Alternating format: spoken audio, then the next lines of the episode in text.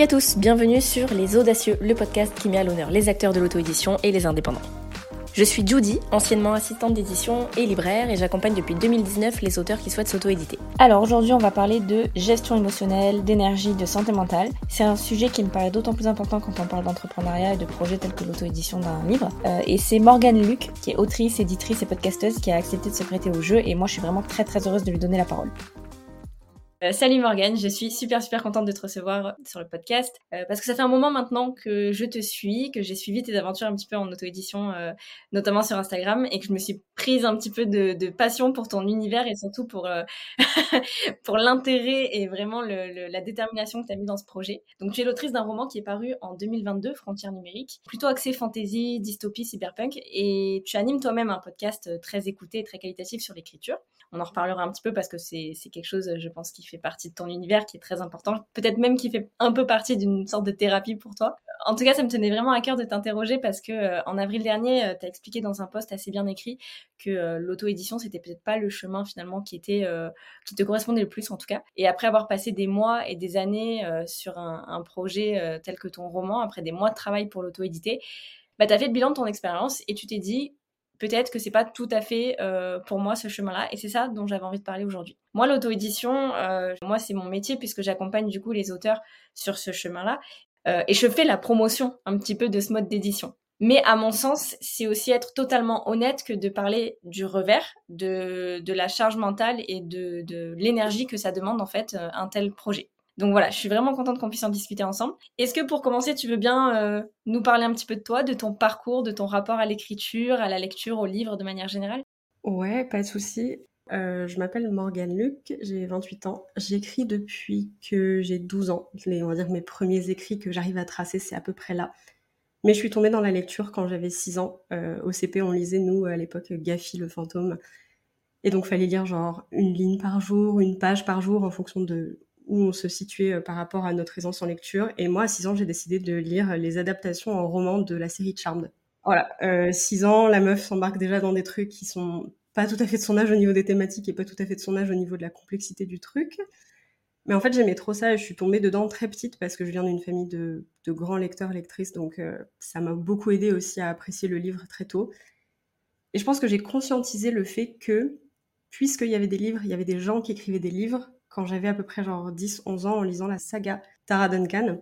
Et euh, bah en fait, pour la première fois, il y avait un site internet et donc l'autrice parlait sur le site internet. Et donc moi, j'ai été voir ça et je me suis dit, mais genre, elle a un blog dans lequel elle raconte qu'elle écrit, comment ça se passe pour elle, les prochaines news sur le livre. Et je dis là, en fait, il y a vraiment des gens qui écrivent, quoi. C'est génial, je veux faire ça.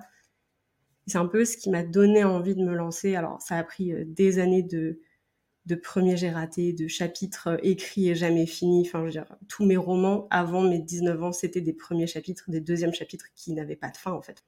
Et après, quand j'ai eu euh, ouais 18-19 ans, j'ai vraiment euh, eu envie de d'essayer un truc plus sérieux, on va dire, de me montrer que j'en étais capable.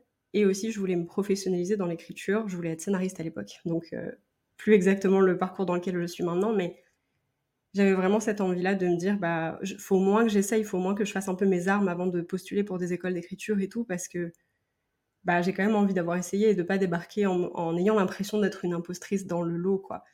Et du coup, euh, j'ai écrit mon premier roman euh, qui genre, était sur Internet à l'époque et ne sera jamais republié, rediffusé ou quoi que ce soit, mais en anglais, qui était à l'époque ma langue de prédilection pour l'écriture. Et c'était euh, un coming out queer dont j'avais beaucoup besoin à l'époque, qui m'avait beaucoup fait du bien à écrire. Donc, euh, pour moi, l'écriture, je viens de le dire et maintenant que je, le dis, je m'en rends compte, mais pour moi, l'écriture, ça a toujours été très thérapeutique sur beaucoup d'aspects, très cathartique. Je pense que c'est le mot qui convient le mieux. Parce que ça reflète beaucoup de trucs qui se passent dans ma tête et qui se sont passés dans ma vie, par exemple. J'utilise des petits morceaux de choses que j'ai ressenties et pensées pour les infuser dans des romans et dire des trucs avec. Et moi, ça me fait beaucoup de bien. Voilà, présentation un peu globale. Non, non, mais c'est hyper intéressant euh, parce que c'est exactement là-dedans qu'on va aller après. Donc, tu as mis du temps finalement à écrire un roman complet, si je comprends bien. Euh, est-ce que tu avais déjà écrit, par exemple, comme je voulais être scénariste, tu avais déjà écrit des scénarios? Euh, J'avais déjà écrit des nouvelles, j'avais déjà écrit des poèmes. Et à l'époque, j'écrivais pas de scénario, par contre, je filmais directement. Donc genre j'ai tourné plein de petits courts-métrages avec mon frère et ma sœur et euh, ça c'était vraiment enfin ridicule avec le recul, mais sur le coup nous on kiffait ça donc voilà, j'orchestrais un peu tout ça. ouais, OK, génial. Alors du coup, euh, parle-nous un petit peu de ce roman euh, que tu as publié, euh, Frontières numériques. Comment ça s'est passé pour toi? Comment tu as eu l'idée de ce roman? Combien de temps t'as mis pour l'écrire? De quoi il s'agit? Raconte-nous un petit peu cette histoire. du coup, Frontières numériques, c'est mon premier roman, on va dire abouti. C'est le premier que j'ai terminé, que j'ai réécrit et que j'ai mené complètement à la publication. je l'ai écrit. j'ai eu l'idée, je crois. Alors, c'est soit fin 2019, soit été 2020. Je suis incapable de me souvenir exactement. Mais à l'époque, j'étais encore à la fac. Et un soir, je me suis allée me coucher et je me faisais toujours des petits scénarios dans ma tête avant de dormir. Et en fait, ce soir-là, j'ai euh, Auguste et Jay qui sont deux des personnages qui ont popé dans ma tête dans une scène qui, au final, n'est pas du tout dans le roman. Mais dans une scène, et je me suis dit, oula, y a là, j'ai un truc à creuser parce que, genre, cette interaction, ces personnages-là, j'ai vraiment très envie de les connaître et j'ai envie de voir ce que ça pourrait donner.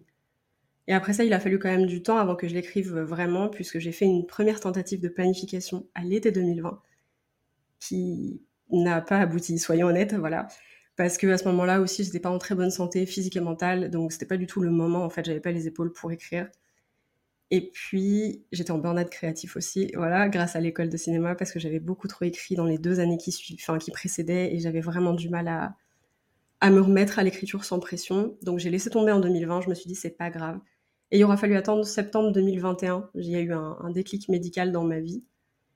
Et j'ai respiré à nouveau et j'ai vu à nouveau euh, l'horizon, l'avenir devant moi, qui était un truc que j'avais pas eu jusque-là. Et là, je me suis dit, ok, en fait, meuf, là, tu viens d'avoir une deuxième chance de vivre ta vie, et si t'écris pas maintenant, bah, en fait, juste, tu vas le regretter, quoi. Ça sert à rien de, de repousser tout le temps l'échéance. Essaye, essaye, et si ça marche pas, ça marche pas, mais tu peux pas te refuser de vivre ça, quoi.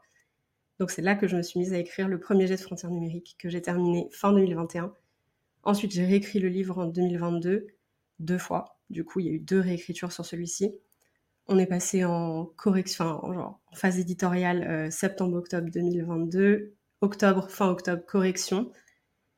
Et après, euh, précommande, euh, lancement du livre et grosse, grosse publication, du coup, le 1er février 2023. C'est à peu près le process. ok, oui, comme quoi, c'est quand même un process qui est long. Ouais, c'est clair. Qui est fastidieux.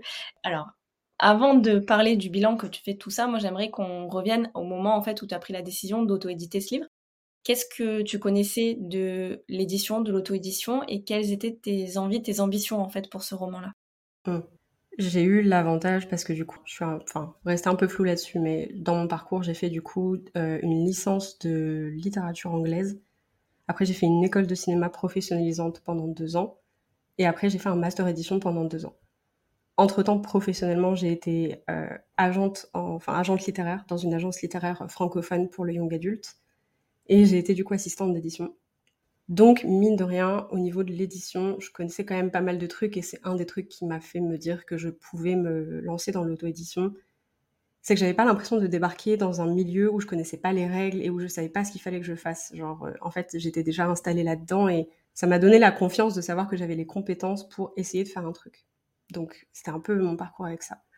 Après, par rapport à l'auto-édition de manière plus précise, je connaissais pas tant de choses et je pense que j'ai juste abordé les choses, on va dire, avec euh, l'esprit de, des entreprises dans, dans lesquelles j'avais bossé avant. Donc en me disant, enfin, tu sais comment ça se passe, il n'y a pas de raison que ce soit différent en auto-édition. J'avais pas réalisé jusque-là que, genre, en entreprise, j'avais jamais été toute seule et que là, il allait falloir que je porte toutes les casquettes. Mais euh, à la base, disons que je connaissais les étapes du processus, donc je ne me suis pas forcément trop inquiétée par rapport à ça. Quand tu publies un roman, tu as forcément la volonté d'être lu derrière. Donc, genre, dire que c'est un roman personnel avec des ambitions un peu confidentielles, c'est en choisissant l'auto-édition, c'est ce que je savais que, que, ça allait rendre. Je veux dire, je m'attendais pas à un succès incroyable ou quoi que ce soit. Je savais que ça resterait un petit bouquin, mais du fait d'avoir l'envie de le partager, de le publier, d'en faire quelque chose qui commercialement serait vendu et tout ça, je peux pas non plus dire que je l'ai fait que pour moi, genre, je l'ai fait aussi parce que ça part un peu d'un truc euh, très personnel, très. Je vais pas dire égoïste parce que c'est pas tout à fait le cas, mais je trouve pas le mot que je cherche, mais ça part quand même d'une envie de moi de dire j'ai trop envie de partager cette histoire et j'ai envie que d'autres gens la découvrent parce que peut-être que ce roman pourra faire du bien à quelqu'un qui le lira. Moi, j'ai toujours raisonné comme ça. Euh, les romans que je préfère, c'est des romans qui m'ont trouvé au bon moment dans ma vie. Après, je savais, voilà, je savais que ça allait être quelque chose d'assez confidentiel. Je n'avais pas forcément d'ambition, je pense, à la base. Mais après, avec l'engrenage, on va dire, du fait que bah, c'est un marché, c'est du commerce, on voit les chiffres, on a la tête dans les budgets, tout ça. À, partir de là, ça a vraiment commencé à prendre une ampleur qui, moi, m'a un peu, j'allais dire fucked up, je trouve pas le mot en français, mais qui m'a un peu dégommé la tête. Mmh. Parce que je fais énormément, enfin, j'ai un trouble de l'anxiété généralisée. Les chiffres et tout ce qui est pression, compétition et tout, c'est un énorme trigger pour moi. J'arrive pas à être à l'aise avec les chiffres, en fait. Pour moi, c'est un truc de, euh, voilà, si on met ce chiffre-là, il faut absolument passer au-dessus, sinon bah c'est la cata quoi. Et du coup c'est ça devient vraiment très très malsain pour moi. Et du coup à la base j'étais ok avec le fait que ce soit un roman confidentiel et quand il est sorti euh, ça m'a ça m'a complètement démoli. Ce qui est un peu paradoxal parce qu'en vrai le roman a fait de très très bons chiffres de vente, a fait il y a, eu un très bon démarrage, il y a eu beaucoup d'engouement autour et tout. Mais j'arrivais pas à m'en réjouir. Moi j'étais juste angoissée en fait. Ah ouais, mais ça s'explique, ça s'explique complètement. Et effectivement, il y a, il y a un truc qui est complètement dissocié en fait entre euh, le résultat qui est ce qu'il est et pour le coup qui est une, donnée euh, complètement neutre et puis toi ce que tu projettes de ce chiffre là ça c'est tout à fait euh, c'est tout à fait compréhensible. À ce moment là quand quand, quand tu as fait le choix de l'auto-édition c'était c'était clair pour toi? Enfin le, choix entre édition traditionnelle et auto-édition tu n'avais pas envie de l'envoyer ou est-ce que tu l'as peut-être envoyé d'ailleurs en ME avant de, de faire ce choix là ah, pour le coup, moi, je le fais à l'envers, entre guillemets, parce que du coup, là, le roman est sorti en auto-édition et je suis là actuellement en train de l'envoyer en ME pour transitionner. Je ne l'ai pas envoyé à l'époque, quand je l'ai écrit, parce que j'étais vraiment euh, très confiante dans mon choix de l'auto-édition. À ce moment-là, en plus, je, reprenais un peu euh, une vie normale euh, après quelques années de stand-by à cause du handicap et de la maladie et tout. Donc, je me disais, c'est le moment pour moi de faire les choix que j'ai toujours voulu faire et que j'ai pas pu faire jusque-là. Donc j'ai testé plein de trucs et j'ai testé l'auto-entrepreneuriat, j'ai testé l'auto-édition en me disant je vais grave m'épanouir là-dedans parce que j'ai du mal avec la hiérarchie, ce genre de trucs. Donc je fais un peu euh, les choses, euh, on va dire, à l'envers dans ce sens-là où je me rends compte que j'ai testé ce truc-là et en fait ça me convient pas du tout. Donc je suis en train de, on va dire, de bifurquer sur un autre chemin. Et euh, du coup, bah, je me disais, je vais pas, entre guillemets, je vais pas m'embêter à, patienter pendant neuf mois pour que des refus, pour un truc que je peux faire moi-même et que je peux faire bien. En plus, je voulais viser des maisons d'édition qui étaient un peu, euh, on va dire, moyennes ou grandes.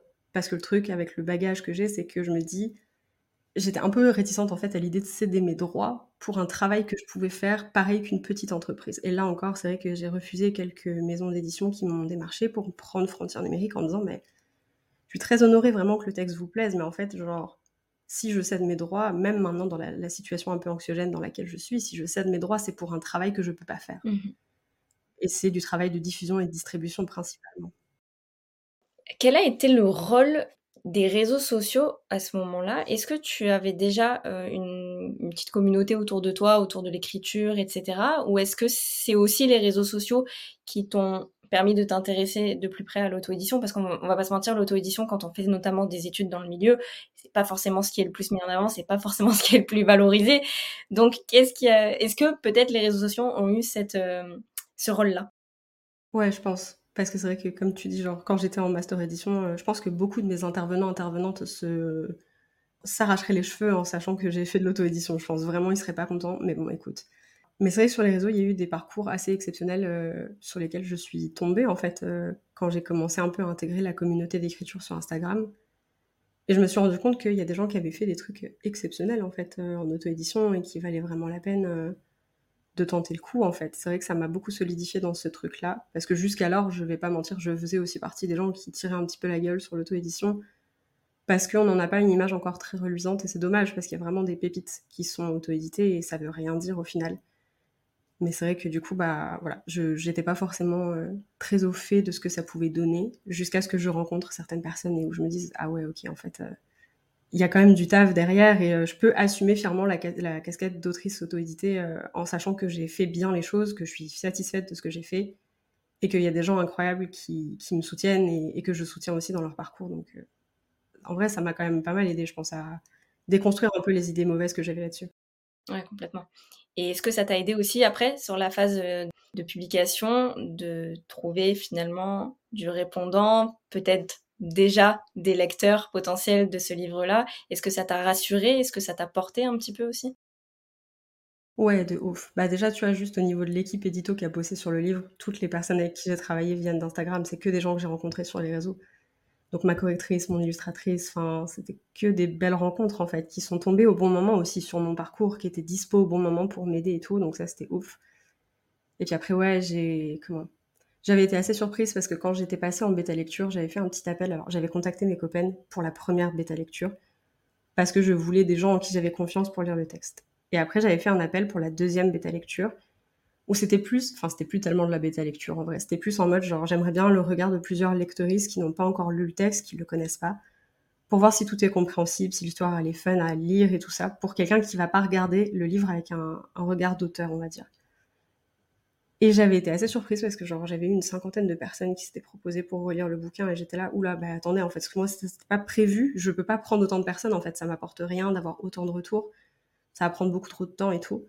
Et donc là, j'avais dû faire un choix parmi plein de gens qui s'étaient proposés. Et là, ça m'avait un peu assise. J'étais là, waouh, en fait, il y a vraiment des gens qui, depuis le départ, m'ont suivi pendant l'écriture de ce livre sur Insta et sont en train de se dire, euh, il va bientôt sortir, euh, on soutient à fond et tout. Donc ça, c'était vraiment hyper impressionnant. Et pareil, du coup, quand j'ai lancé les précommandes en novembre, j'ai eu, je pense, sur, euh, Internet, il me semble, enfin, sur le Ulule que j'avais fait, j'ai eu, je crois, 121 participations, enfin, 121 précommandes du livre, en fait. Et j'étais là, mais en vrai, sur le coup, c'est à la fois énorme et à la fois pas beaucoup parce qu'on se compare avec des succès beaucoup plus impressionnants euh, qui ont vraiment, il y a eu des bons coups de buzz au bon moment et tout, ce qui n'était pas mon cas. Et en même temps, on, se dit, bah, en fait, si je mettais 120 personnes dans une pièce et qu'elles tenaient tout mon livre à la main, c'est inimaginable en fait. Donc c'est vrai que c'est assez impressionnant euh, l'ampleur pour moi que ça a pris pour un premier roman en fait. Euh. Là, ça devient concret, quoi. C'est le moment, c'est le, premier, le, premier lien, voilà, que tu fais entre le, le livre et ses lectrices, quoi, tu vois. Donc, Ouais, c'est clair. Si on avance un peu, tu disais que toi, ce qui t'avait créé beaucoup d'anxiété, c'était effectivement les chiffres. Est-ce que pendant la publication, euh, il y a des, phases, des étapes qui t'ont euh, beaucoup plu et au contraire d'autres qui t'ont vraiment euh, peut-être posé problème, qui ont été très complexes, dans, soit dans la réalisation ou, psychologiquement apporté Je pense que genre tout ce qui m'a plu, c'était tout ce qui était Ouais, tu vois, genre réécriture, édito, ça c'est trop ma cam, j'adore faire ça. Enfin, l'édito c'est mon taf aussi, parce que du coup, euh, jusque-là j'étais éditrice euh, ou éditrice freelance. Donc, genre, c'est toujours un truc que j'ai sûr fait faire.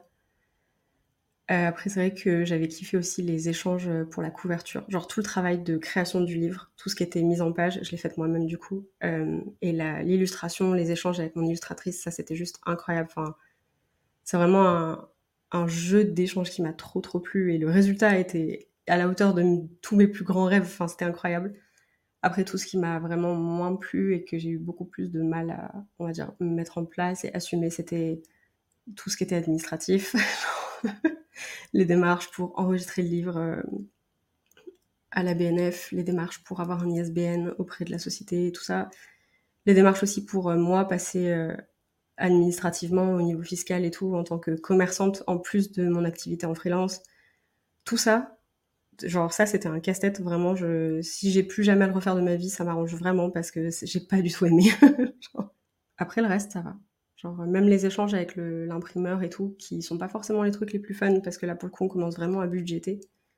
Ça c'était stressant. Mais en soi de recevoir les BAT de pouvoir regarder ce qui allait ce qui allait pas de faire des corrections dessus et tout ça j'ai adoré. Bon, allez, on va rentrer un petit peu du coup dans le vif du sujet de, cette, euh, de cet épisode de podcast. Tu as expliqué que tu as fait un burn-out quelques semaines après, du coup, la sortie de ce roman. Euh, et tu as fait le bilan de tout ça. Là, il s'est passé quelques mois depuis. Je ne sais pas si tu as pu prendre du recul un petit peu sur tout ça. Euh, est-ce que tu peux nous résumer finalement ce que tu tires de positif et de négatif de cette expérience? Yes. J'ai fait un burn-out du coup après la sortie du livre. Je l'ai conscientisé après la sortie du livre. En vrai, euh, au moment où le livre est sorti, j'étais déjà en burn-out. Donc, assez compliqué à gérer finalement parce que, avec le recul, même si sur le coup, je sais que le jour J, j'étais vraiment très contente. Avec le recul, je n'ai pas l'impression du tout d'avoir profité de la sortie du livre. C'était vraiment genre plus l'angoisse de ma vie qu'autre chose. Mais ce que je dirais qui était hyper positif, c'est que j'ai vraiment genre vécu le... Enfin, jusqu'au moment où c'est un peu parti en steak, on va dire, j'ai vraiment vécu la chose de la façon la plus positive et enthousiaste qui soit. Parce que j'avais vraiment l'impression d'être en train de réaliser ce que je voulais faire, de vraiment pouvoir vivre, entre guillemets, mon rêve et mes objectifs. Donc ça, c'était ouf. En vrai, l'énergie était vraiment bonne. Et ça m'a permis d'apprendre plein de trucs que jusque-là, j'avais soit délégué à des collègues, soit c'était pas à moi de prendre ces décisions-là, ce genre de choses. Donc en fait, j'ai vraiment mis les pieds dans beaucoup plus que ce que j'imaginais. Et j'ai quand même réussi à surmonter quasiment tout sans m'effondrer, entre guillemets. Donc juste pour ça, en fait, le fait d'avoir eu les épaules de porter tout ça, de réunir une équipe, de pouvoir travailler avec des gens, de pouvoir donner vie au livre que je voulais, ça, en vrai, c'est ouf. Genre, je suis trop contente. Et je suis trop contente aussi, bah, plutôt reconnaissante en fait, contente c'est pas le mot, mais euh, du soutien qu'il y a eu autour du livre. Des gens qui l'ont acheté, des gens qui l'ont lu, des retours que j'ai eu. Très honnêtement, euh, je pense qu'on est tous un peu terrifiés euh, au moment où le livre paraît de se dire que vont en penser les gens, comment ça va se passer et tout. Et ce livre, il a parlé à beaucoup plus de gens que ce que je pensais. Et j'ai vraiment eu des conversations hyper intéressantes par rapport au personnage, par rapport à l'histoire, par rapport aux sentiments qui se dégagent du livre. Où je me dis, genre, juste pour ça, même si moi, ça m'a mis dans un état après coup euh, assez difficile avec le burn-out et tout ça, genre, juste pour ça, même aujourd'hui encore, je regrette rien parce que juste, ce qui est sorti de cette expérience, ce qui est sorti de la création de ce livre et de la publication de ce livre, c'était plus que ce que je pensais pouvoir imaginer, c'est plus que ce que je pensais pouvoir faire, donc c'est vraiment euh, hyper impressionnant. Après, honnêtement, euh, pour tout le côté négatif. Euh, ça m'a mis dans des états, ça aurait jamais dû me mettre comme ça. Voilà, ça m'a fait traverser une période de vide de presque quatre mois dans ma vie. J'aurais jamais imaginé que, que ça se termine comme ça, entre guillemets. Je suis triste de ne pas avoir profité de la sortie de mon livre. Je suis triste même encore aujourd'hui de me dire genre, euh, je suis stressée quand on me passe une commande. Je suis stressée quand on me passe pas de commande parce que du coup, je distribue moi-même le livre. Donc, j'ai ma boutique sur le site internet. Donc, en fait, genre, je suis un peu, entre guillemets, en temps réel euh, bah, qui l'achète, qui l'achète pas, voilà, ce genre de choses. Et ça, pour le coup, euh, c'est vraiment le côté négatif pour moi de, de pas, enfin, je n'ai pas le recul à l'heure actuelle émotionnel et tout ça, de pouvoir gérer ça. Mmh Donc c'est cool de le savoir, c'est cool de l'avoir appris. Euh, c'est con que ça se soit fait dans la douleur, mais moi, à la limite, ça, bah, on peut pas toujours se préserver de tout non plus. Donc euh, je m'en suis remise et c'est le principal. Mais c'est vrai que ça m'a mis les, enfin, ça m'a forcé à regarder la vérité en face de voici qui tu es, petite personne euh, dans un monde qui est beaucoup plus vaste, dans une, dans une sphère commerciale, dans un truc capitaliste qui est beaucoup plus vaste. Voici ce que tu aimerais faire avec ce livre, voici ce que tu es réellement capable de faire, et voici où sont les blocages que tu as toi par rapport à toi, et les blocages que tu as toi par rapport au milieu, qui en fait n'est pas fait pour des toutes petites structures.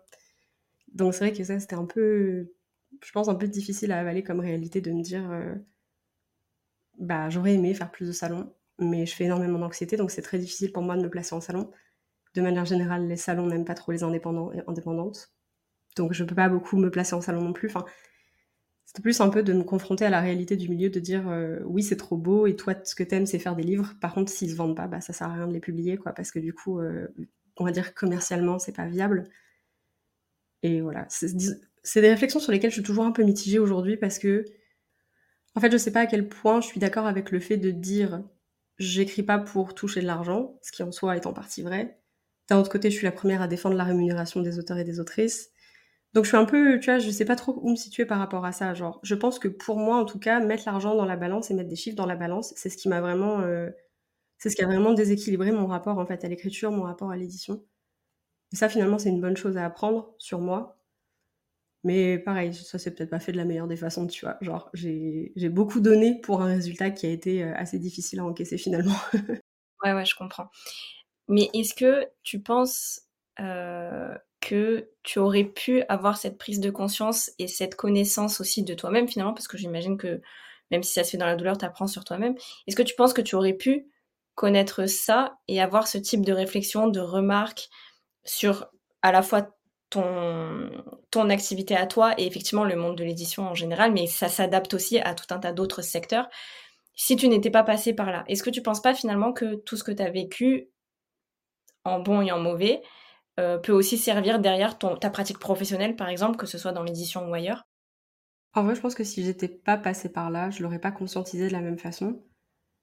Il y a des choses que je savais déjà, et il y a des choses que je savais pas du tout. Enfin, c'est comme ça, on apprend aussi toujours à chaque fois je sais que moi j'ai du mal à me, des fois à me projeter ou à me dire, essaye vraiment de visualiser plus loin, une fois que tu auras passé cette étape-là, le reste à quoi ça ressemble? Moi je suis très, euh, ce qu'il y a devant moi je le fais, et puis après je découvre l'étape d'après, je me dis, ah ouais ok, j'avais pas pensé à ça, mais ça va le faire. Et là juste ça l'a pas fait parce qu'en fait j'avais pas pensé euh, au fait que bah voilà la diffusion, la, commercialisation, ça se fait sur le temps. Mm. Et moi, ça, c'est pas un truc sur lequel je suis capable d'anticiper. Donc, tu vois, finalement, même si j'aurais pu me dire, as déjà bossé dans l'édition, ce schéma-là, tu l'as déjà vu, cette, euh, on va dire, pas erreur, mais ce truc qui fonctionnait pas forcément très bien, tu l'as déjà expérimenté à travers une entreprise et tout. J'avais pas cette capacité de le mettre sur mon propre parcours et de me dire, ok, envisage toutes les solutions possibles pour la suite et vois ce que ça pourrait donner et si ça vaut la peine ou pas. Genre, j'y suis vraiment allée au coup de cœur, quoi. Je me suis dit, allez, je tente tout et on y va et j'ai un peu foncé tête baissée, en fait, dans le truc pour pas me laisser trop le temps de, réfléchir et de faire demi-tour aussi, parce que bah, l'anxiété, c'est beaucoup de je surréfléchis et du coup, je fais rien. Et là, du coup, c'est pas ce que j'ai fait. Donc, c'est cool. Parce que voilà, je pense que si je l'avais pas fait, j'aurais pas eu le recul sur plein de trucs. Et c'est vrai que maintenant, j'ai moins de mal à me projeter, euh, par exemple, sur d'autres romans, euh, en pensant à l'auto-édition, de me dire qu'est-ce que peut-être on pourrait mettre en place dans l'auto-édition pour un autre projet, pour un autre truc, avec des choses qui sont plus terre à terre peut-être des fois, me, confronter plus à des données chiffrées, à des vraies stratégies marketing, commerciales, de diffusion et tout, qui est tout ce que je déteste faire et que j'avais un peu mis de côté pour Frontières numériques en me disant euh, j'en ai pas besoin, je ferai autrement. C'est quand même con de pas utiliser tous les atouts du marché pour essayer de faire vivre un livre. Mais tu vois, je suis même pas sur Amazon. Mm. J'ai pas, euh, pas voulu utiliser Amazon KDP et l'ebook n'est même pas dispo sur Amazon. Tu vois, je me suis vraiment dit, je vais faire ça toute seule parce que ça correspondait à mes valeurs, mais aussi à ce truc de dire, euh, bah, c'était des choix de cœur en fait dans une dans un milieu, dans une industrie où il n'y a pas que des choix de cœur à faire, quoi. Est-ce que c'est hum, cette anxiété-là que tu ressens par rapport à tout un tas de, d'étapes de, ton projet, c'est quelque chose que tu avais pu ressentir dans ton activité professionnelle avant ça, ou c'est vraiment lié au fait que ça t'appartienne et que tu sois un peu euh, euh, capitaine de tout ça? En vrai, non, c'était déjà là euh, sur d'autres aspects du travail de freelance que je faisais pour l'édition. C'est vrai que j'aurais pu voir les signes aussi par rapport à ça, mais euh, disons que je suis une personne passionnée, mais c'est, je suis pas forcément euh, très bonne quand je suis toute seule à la barre et quand je dois tout faire toute seule. Disons que j'ai mes points d'expertise et j'ai appris à reconnaître que bah il y a d'autres trucs, c'était pas mon taf et ça le serait peut-être jamais, je ne sais pas, ne jamais dire jamais, mais c'est des choses à apprendre que j'ai pas forcément le temps ou l'envie aussi d'apprendre. Du coup, euh, j'avais déjà remarqué la difficulté de parler de mon livre, parler de mon travail, euh, signer des contrats, avoir l'impression que je réclame de l'argent quand je bosse avec des gens, ce genre de trucs. C'est déjà des choses que j'avais remarquées sur moi. La difficulté aussi de bah, me présenter professionnellement pour nouer des contacts et tout. Et euh, ça, c'était voilà, c'était quand même assez présent. Donc c'est pas étonnant que ce se soit aussi mis dans l'édition, enfin dans l'auto-édition, et, que ça ait un peu mis des, bâtons dans les roues sur mon parcours. Et euh, après, je me dis que donc avoir connaissance de cette expérience-là et de ton ressenti sur l'auto-édition, c'est important. Il y en a beaucoup, je pense, qui peuvent se reconnaître dans ce que tu as vécu mais j'ai cru comprendre que tu avais hésité quand même à parler de tout ça et hum, que tu avais ressenti, en tout cas au départ, je sais pas si c'est toujours le cas, une certaine honte à ce sentiment-là. Pourquoi est-ce que tu avais ressenti ça et pourquoi est-ce que c'était si difficile pour toi de, d'en parler? Alors que finalement c'est vrai que sur les réseaux, tu t'es habitué aussi, je pense, à, à parler beaucoup de cette aventure-là, de ton livre et de ce que tu ressentais à cœur ouvert. Pourquoi est-ce que ça, ça a été un peu plus compliqué? Je pense déjà parce que j'avais un peu l'impression d'être en échec avec moi-même. Genre, même si ça m'a mis une claque, sur le coup, je me suis demandé si j'allais me relever déjà. Genre, ça m'a mise un peu à terre et je me suis dit, ok, j'ai foiré, il y a un truc que j'ai pas fait comme il faut. Comment est-ce que je me relève de ça? Est-ce que j'y arrive déjà? Est-ce que j'en ai envie aussi là tout de suite? Il y a eu, je pense, tout cet aspect de vulnérabilité où j'avais d'abord besoin de de me guérir un peu moi et de reprendre confiance avant d'en parler à d'autres personnes. Donc euh, voilà, à l'époque, même mes copaines euh, autoristes à qui je parle tout le temps, euh, avec qui on est très proches et tout, genre j'en ai parlé à personne. Genre même mes potes les plus proches n'étaient pas au courant de ce qui se passait. Donc déjà juste là, ça a été un travail de vulnérabilité aussi sur moi, de dire c'est ok en fait d'avoir fait une erreur, d'avoir testé un truc qui n'a pas fonctionné. C'était pas vraiment une erreur, mais voilà, c'était plus un truc qui n'a pas fonctionné pour moi. Donc ça déjà voilà, il y avait une réalisation par rapport à ça, de dire dur, là va falloir que j'assume que bah, le choix que j'ai fait, c'est pas celui qui me convient et il faut que je l'assume pour moi et après il faut que je l'assume devant 2000 personnes quoi. Je dirais qu'après ça, le truc qui m'a le plus fait peur, c'est bah, du coup ce que les autres allaient pouvoir en penser le fait que peut-être le changer d'avis comme ça, alors que j'ai toujours été effectivement très sûre de moi pour l'auto-édition, que j'ai toujours vraiment parlé de ça avec euh, avec aplomb en disant que voilà c'était un taf génial, que je m'épanouissais trop et tout, d'être obligée de faire un bilan en mode alors en fait du coup non.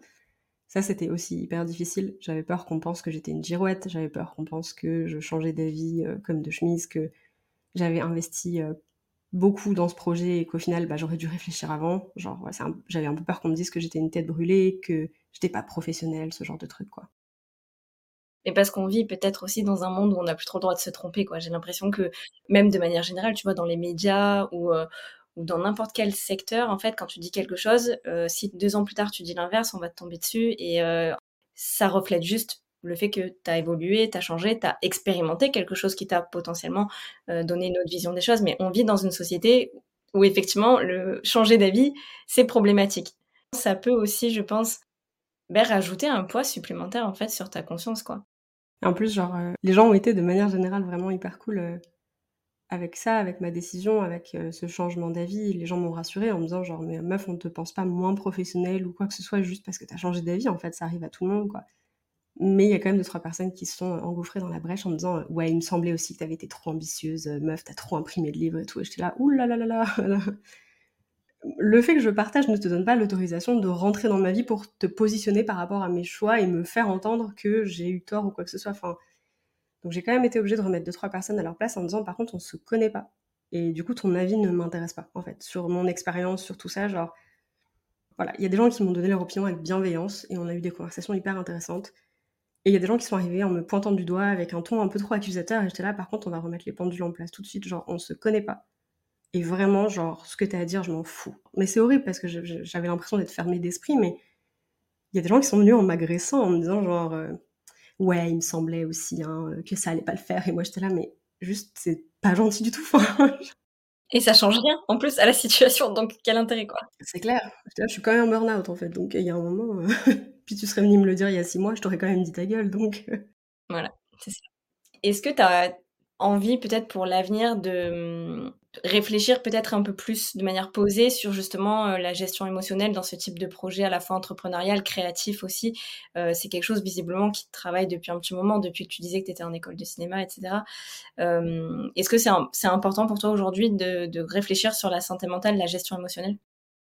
Je pense que je suis arrivée à un stade où je me dis j'ai pas trop le choix en fait. Genre jusque-là, j'ai toujours un peu ignoré mes limites.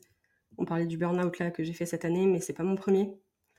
Voilà, donc euh, j'ai un peu cette tendance euh, au jusqu'au boutisme et au euh, il faut foncer, il faut se donner les moyens, il faut essayer des trucs et tout. Et je suis d'accord avec ça, mais je suis d'accord aussi que des fois il faut le faire intelligemment. Et je pense que là pour le coup, je dis pas que je l'ai pas fait intelligemment, mais je l'ai fait en sachant pertinemment que j'étais en train d'outrepasser certaines de mes limites. Et je les ai regardées tomber et je me suis dit bah tant pis. Et c'est pas la meilleure idée que j'ai jamais eue, je vais pas mentir. Donc ouais, je pense que c'est super important de faire attention à ça. Même si des fois ça nous donne un peu l'impression qu'on est qu'on fait moins bien que les autres, qu'on est moins rapide, que ça nous prend beaucoup de temps, qu'on a vraiment du mal, qu'on galère et tout ça. Enfin, je comprends ce ressenti parce que c'est exactement ce que j'ai voulu éviter en fonçant tête baissée. Et au final, ça m'a rattrapé à la fin.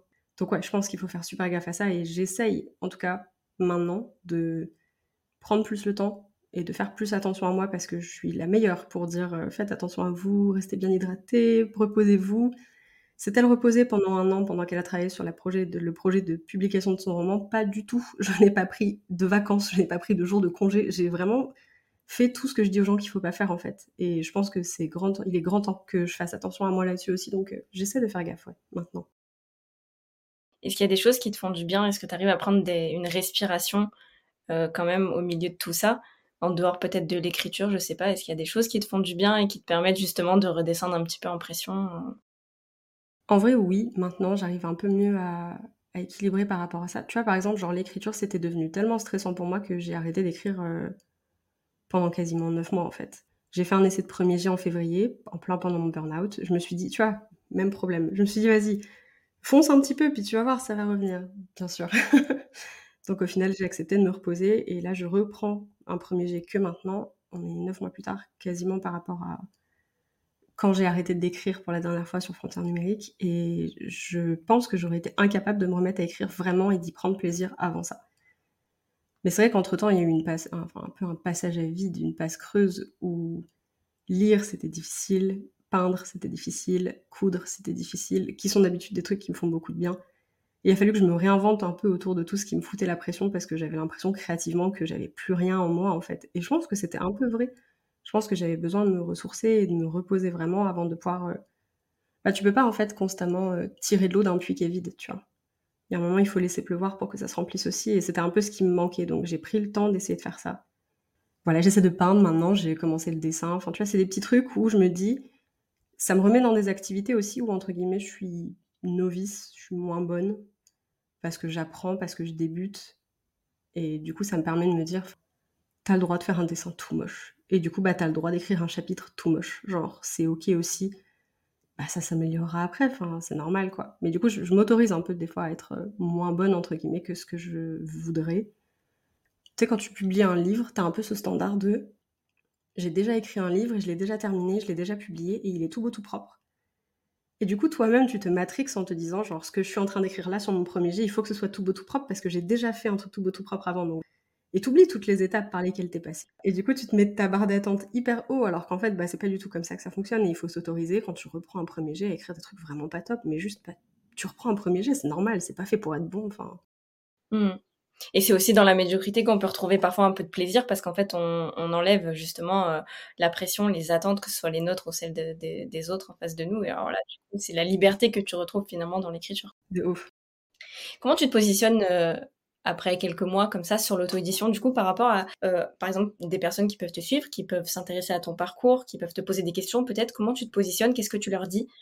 Fonce, c'est quand même quelque chose à tenter, attention, euh, je le ferais pas si j'étais toi, enfin voilà, comment tu te positionnes vis-à-vis de ça? Pour le coup, je dirais jamais à quelqu'un de pas essayer s'il a envie. Comme tu vois, je te disais tout à l'heure, genre il y a des gens qui sont venus me dire après coup, ah ouais, t'aurais peut-être pas dû euh, faire tout ça et tout c'est des gens à qui j'ai dit, bon, de toute façon, c'est trop tard, voilà, t'as plus rien à dire. Mais si on était venu me le dire six mois en avance, j'aurais quand même pas écouté. Parce que l'envie, elle était là, et à partir du moment où l'envie, elle est là, bah juste, en fait, faut essayer, il faut se lancer dedans. Et je dis tout le temps, mais c'est vrai, je le dis tout le temps, c'est terrible. Mais on regrettera jamais ce qu'on a essayé. Jamais, parce qu'il y a tellement de belles choses à en tirer, et au moins, on sait qu'on a vécu parce qu'on l'a fait. Donc c'est vrai que moi, j'aurais plus tendance à dire, c'est pas parce que ça m'a pas convenu à moi et que ça m'a pas plu à moi que c'est pas le bon chemin pour quelqu'un d'autre il y a plein de gens qui s'épanouissent en auto-édition et bon bah c'est pas mon cas malheureusement même si c'est ce que j'avais envisagé à la base. Mais c'est pas parce que moi j'ai un peu on va dire emprunté le chemin avant de me rendre compte que ça convenait pas ça veut pas dire qu'il n'y a pas quelqu'un qui va pas être capable de marcher 100 km sur ce chemin sans jamais se retourner parce que juste c'est le plus beau chemin qu'il ait jamais emprunté. Et ça c'est génial pour le coup. Donc je pense que j'aurais tendance à dire quand même genre écoutez-vous et si c'est ce que vous voulez tenter faites-le. Vraiment n'hésitez pas. Enfin c'est une expérience à vivre et après, bah, si jamais vous voyez que euh, c'est difficile pour vous et tout, bah, n'hésitez pas aussi à bifurquer ailleurs. On fait jamais demi-tour dans la vie. Genre, des fois, on a l'impression que on a fait deux pas en avant pour revenir finalement à la case départ. C'est pas la case départ. Tout ce qu'on a appris pendant les deux pas qu'on a fait, on le désapprendra jamais. Juste, bah, on s'est retrouvé ailleurs, on n'a pas suivi la bonne direction, on n'a pas suivi celle qu'on pensait. On est sur l'autoroute, on n'a pas pris la bonne sortie. Finalement, on s'est dit, bah, si on faisait demi-tour et puis on va ailleurs, on n'est pas revenu sur nos pas exactement de la même façon. Enfin, je sais pas, je sais pas où je vais avec ça, mais genre, on n'est jamais la même personne quand on revient quelque part que quand on l'a quitté. Il y a toujours des trucs en plus, et là, c'est un peu pareil en fait. Oui, je suis plutôt d'accord avec toi. Enfin, bah, j'ai vraiment cette vision-là aussi, en général, les choix qu'on fait, on peut toujours en tirer quelque chose. Alors après, effectivement, on en sort plus ou moins indemne, ça je suis d'accord. Mais je pense qu'on peut toujours en tirer quelque chose et que, comme tu dis, euh, tu ne reviens pas au point de départ, en fait. Tu as appris énormément de choses qui vont soit être un tremplin pour la suite, soit te permettre de mettre un warning aussi sur d'autres situations. Dans tous les cas, ce que tu as fait était peut-être nécessaire pour l'avenir qui t'attend. Mmh, clairement. Euh, c'est quoi tes projets du coup pour la suite? Alors peut-être pour Frontières numériques, déjà, comment tu vois l'avenir pour ce roman-là? Est-ce que tu veux continuer de le porter toute seule? Là, tu disais tout à l'heure que potentiellement tu l'envoyais peut-être en, en, ME pour lui trouver une, maison d'édition. Et puis peut-être pour d'autres projets que tu... Euh, est-ce que déjà tu as pris assez de temps pour réfléchir à ça? Est-ce que c'est encore trop tôt? En vrai, c'est une question hyper intéressante parce que on ne dirait pas, mais assez rapidement, j'ai quand même mis le doigt sur ce qui fonctionnait pas pour moi avec l'auto-édition. Et du coup, mi-mars, j'ai dit à mes parents, il faut absolument que j'envoie Frontières numériques en maison d'édition parce que je peux pas continuer à le porter toute seule et j'en ai pas envie et je voudrais bien travailler avec des gens en fait. Je voudrais bien aussi ne pas être seule face à ce projet et avoir l'impression d'être seule face à ce projet. Du coup, je l'ai envoyé en ME euh, bah, courant avril pour les premières soumissions et puis là, j'attends que une ou deux maisons euh, qui m'intéressent ouvrent leur soumission aussi normalement dans le courant de l'été. Donc pour le moment, je lui donne sa chance en maison d'édition. Après, comme dit, j'ai été vachement sélective. Genre, il y a des ME qui m'ont proposé à qui j'ai dit non parce que bah, elles ont pas euh, le système de distribution pour porter le livre et que ça m'intéresse pas. Est-ce que les ME que moi j'ai soumissionnés vont vouloir du roman? Ça, c'est encore une autre question à laquelle j'ai pas la réponse. Mais pour le coup, je me laisse, voilà, je me laisse, disons, tenter ce truc-là. Si ça fonctionne pas et que je me retrouve à porter frontière numérique toute seule, bah je l'ai déjà fait, donc euh, je continuerai à le faire. C'est pas trop le souci, même si c'est pas l'option qui m'enchante le plus forcément, mais je pense que j'aurais pris à ce moment-là suffisamment aussi de recul euh, pour euh, y voir un peu plus clair. Après, pour les autres projets, pour le moment, je suis vraiment euh, plus maison d'édition. Enfin, là, je suis en train d'écrire un, nouveau premier jet. Pour un projet, j'ai voilà, j'en ai papoté avec des gens qui sont des professionnels de l'édition aussi et qui m'ont dit qu'effectivement, ce serait une bonne idée de plutôt regarder côté édition traditionnelle pour celui-là parce qu'on pourrait faire quelque chose. Donc voilà, je me mets pas la pression, advienne que pourra si jamais il intéresse quelqu'un, il intéresse quelqu'un. Si jamais c'est pas le cas, à ce moment-là, j'y réfléchirai. Mais pour le moment, j'envisage pas trop l'auto-édition euh, pour la suite, en tout cas pas tout de suite. Dans dix ans, peut-être. Mais là, je me dis, euh, actuellement, j'ai pas les clés en main euh, pour le vivre sereinement, donc. Et si t'avais, j'ai envie de, clôturer un petit peu notre échange avec ton ressenti, qu'est-ce que tu dirais à un auteur qui est sur le point de se lancer, justement, qui se pose des questions sur cet aspect-là? Parce que souvent, c'est une inquiétude quand même chez les auteurs qu'on rencontre. Euh, ils nous le disent, hein, euh, non, mais j'ai super envie, mais ça m'effraie un peu, j'ai peur de pas savoir gérer, je sais pas, etc. Voilà, qu'est-ce que tu as envie de leur dire à ces auteurs-là? Je pense que c'est normal d'avoir peur. Je pense que si on a peur, ça montre aussi à quel point ça nous tient à cœur. Ça montre aussi à quel point on a des trucs à apprendre. Ça montre aussi à quel point ça peut être une belle aventure. Et je pense que mine de rien, l'auto-édition, ça fait peur. Mais l'édition traditionnelle, ça fait peur aussi. Et pour autant, bah, il y a des gens qui vivent des aventures fabuleuses, en fait, euh, dans les deux cas. Et je pense que c'est super important d'écouter la peur, de lui prendre la main et de lui dire, bah, c'est ok, on peut avancer ensemble, en fait. Quand on se lance dans un truc, on n'est pas forcément 100% on va dire par balle, genre il y a forcément des trucs qui nous terrifient, on n'est jamais 100% en confiance. Mais quand on s'entoure des bonnes personnes et qu'on prend les bonnes décisions pour nous, ça peut pas mal se passer. T'as eu la sensation, toi, d'être euh, bien entourée et soutenue, en tout cas, euh, depuis que tu es sur cette prise de conscience et de réflexion? Ouais, probablement même plus euh, que je l'étais quand j'ai commencé l'auto-édition, parce que j'étais plus entourée par des gens qui n'avaient pas publié en auto-édition.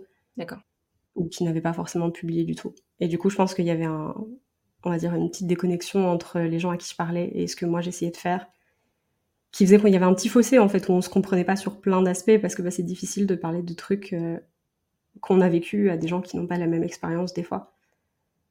Mais euh, là, c'est vrai que maintenant que j'ai fait ce changement-là, je me rends compte qu'il y a beaucoup de gens qui étaient en auto-édition et qui n'ont plus envie de l'être, ou inversement qui étaient en maison d'édition et qui n'ont plus envie de l'être, à qui je peux partager là-dessus professionnellement euh, par rapport à nos parcours, à nos carrières, à nos décisions. Là, tout de suite, je me sens entourée dans le sens où je sais qu'il y a plein de gens avec qui j'ai discuté qui ont une opinion par rapport à des trucs et ça m'a fait du bien de l'entendre. Genre, j'ai entendu des opinions sur l'édition traditionnelle et je me suis dit, tout ne sera pas rose là-bas non plus, mais ça me fait du bien de l'entendre. Et donc, euh, mm. Ouais, et puis au moins tu feras les choses aussi en toute conscience et en toute connaissance de cause, quoi. Exactement. Ben, en tout cas, j'admire beaucoup ça. Euh, je sais pas si tu t'en rends compte, toi, peut-être en le vivant de l'intérieur, tu te dis, euh, effectivement, je je sais pas comment je me sens à parler de tout ça. Il y a des sujets peut-être que je maîtrise moins que d'autres, ou voilà, je sais pas si, euh, comme tu vois, on parle toujours de légitimité et tout. Je sais que c'est une grande question sur tous les domaines de notre vie. Est-ce qu'on est légitime à parler de tel ou tel sujet? Mais vu de l'extérieur, en fait, de mon point de vue à moi, je trouve que c'est un témoignage, peu importe qu'il soit objectif ou pas, c'est un témoignage qui est hyper important et qu'il faut euh, absolument entendre. On peut pas toujours avoir une seule version. Euh, voilà, tu disais par rapport aux maisons d'édition, on peut pas avoir qu'une seule version en fait de la réalité. Et je pense que c'est important de pouvoir en parler aussi. Et euh, ce que j'adore chez toi, c'est qu'en plus, alors peut-être que c'est parce qu'il s'est passé quelques mois, c'était peut-être pas le cas au début, je sais pas, mais je trouve que tu as quand même une capacité de à, à, voir le positif dans tout ça et à bien comprendre ce que ça t'a apporté et aujourd'hui ce qui ne te convient pas voilà, tout le monde n'est pas capable de ça non plus. Donc, euh, tu as une perspicacité là-dedans, en tout cas, qui est, vraiment admirable. Quoi. C'est adorable. J'essaye. Merci beaucoup. bon. Je suis très touchée par tout ça et, euh, et je trouve que c'est hyper chouette comme discussion. Bah écoute, moi j'ai rien à dire de plus à part merci beaucoup de m'avoir invité parce que c'était vraiment hyper cool de pouvoir papoter un peu et, euh, et voilà.